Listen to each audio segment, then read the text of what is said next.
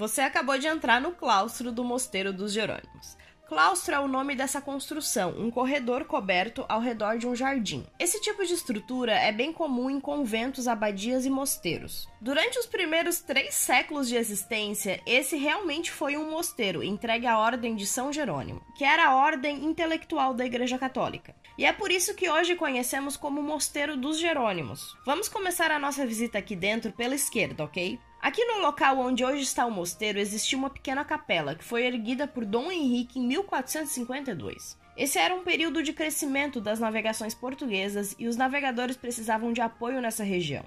Era daqui que partiam as naus e caravelas para explorar o Novo Mundo. Essa era uma vila pequena chamada de Restelo. Com o aumento das atividades no ultramar, sentiu-se a necessidade de aumentar a estrutura nessa região. Então, em 1501 foi colocada a primeira pedra desse mosteiro. A construção foi iniciada simbolicamente no dia 6 de janeiro, que é o Dia dos Reis. O mosteiro foi doado à Ordem de São Jerônimo e estruturado para que aqui vivessem cerca de 100 monges. A sua função principal era dar assistência aos navegadores antes de saírem para o mar e depois de chegarem. Aliás, havia mais uma função oficial e muito importante dos monges: rezar pela alma do rei. Além de ser lar para os monges, o mosteiro foi construído também para ser o panteão da família real ou seja, para abrigar os seus túmulos futuramente. Eles estão na parte da igreja e depois a gente vai chegar lá. No final desse corredor, antes de virar a esquina à direita, tem uma porta para a esquerda. Esse daqui é o antigo refeitório. Entra nessa porta. Durante três séculos, os monges faziam suas refeições aqui nessa sala, sempre juntos e em silêncio. Haviam regras para comer e para viver por aqui.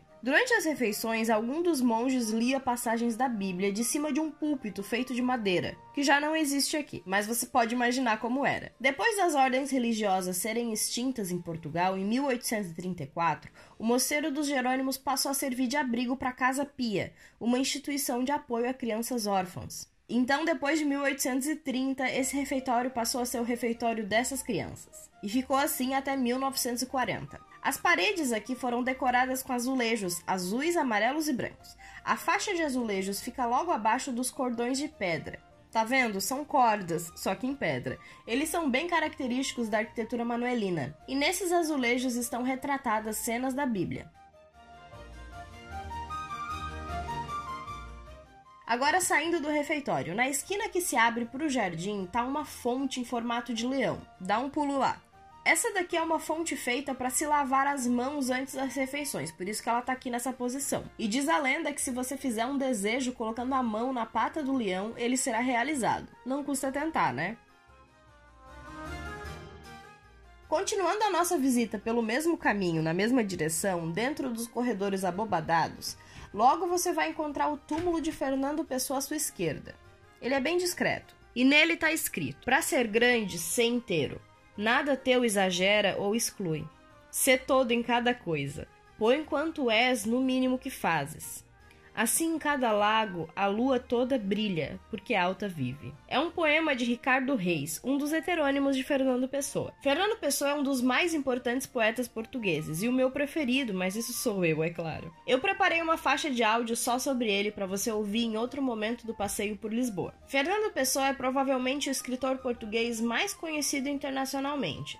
Ele assinava seus poemas com mais de 72 nomes diferentes, que são pseudônimos ou alter egos. Ele viveu no final do século XIX até meados do século XX. Agora pode continuar a andar até o final do corredor. Virando a esquina tem uma porta, mas vai devagarinho que eu tenho algumas coisas para te contar até lá.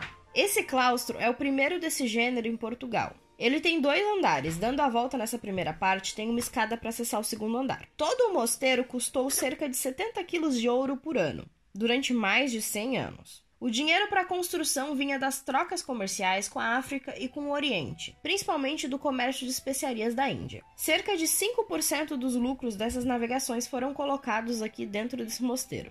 Como demorou tanto tempo para ficar pronto, as obras foram dirigidas por alguns arquitetos e mestres de obras ilustres. Aqui deixaram a sua marca Diogo de Boitaca, João de Castilho, Diogo de Torralva e Jerônimo de Ruão, principalmente, tiveram outros. Quem idealizou o claustro foi Diogo de Boitaca, mas ele só foi concluído depois por Diogo de Torralva. Eu acho muito louco como a maior parte das grandes construções do passado foram imaginadas por pessoas que nunca viram elas prontas. Esses grandes prédios de pedra levavam décadas, se não séculos, para fazer. Então, quem sonhou com eles, sonhou na verdade em dá-los para o mundo e não para si mesmo. Nas paredes do claustro, esculpidos em pedra, você consegue ver vários símbolos que retratam o pensamento da época. São cenas da vida de Cristo, simbolizando a religião. Há também folhagens e animais fantásticos que faziam parte do imaginário medieval, se você prestar atenção, vai encontrar entre as esculturas na parede vários animais marinhos, alguns descobertos pelos portugueses em suas aventuras em alto mar e outros com uma pitada de imaginação.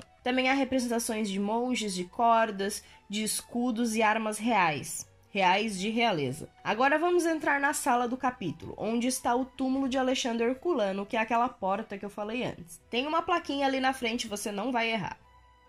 Essa sala foi projetada para ser a sala de reunião dos monges.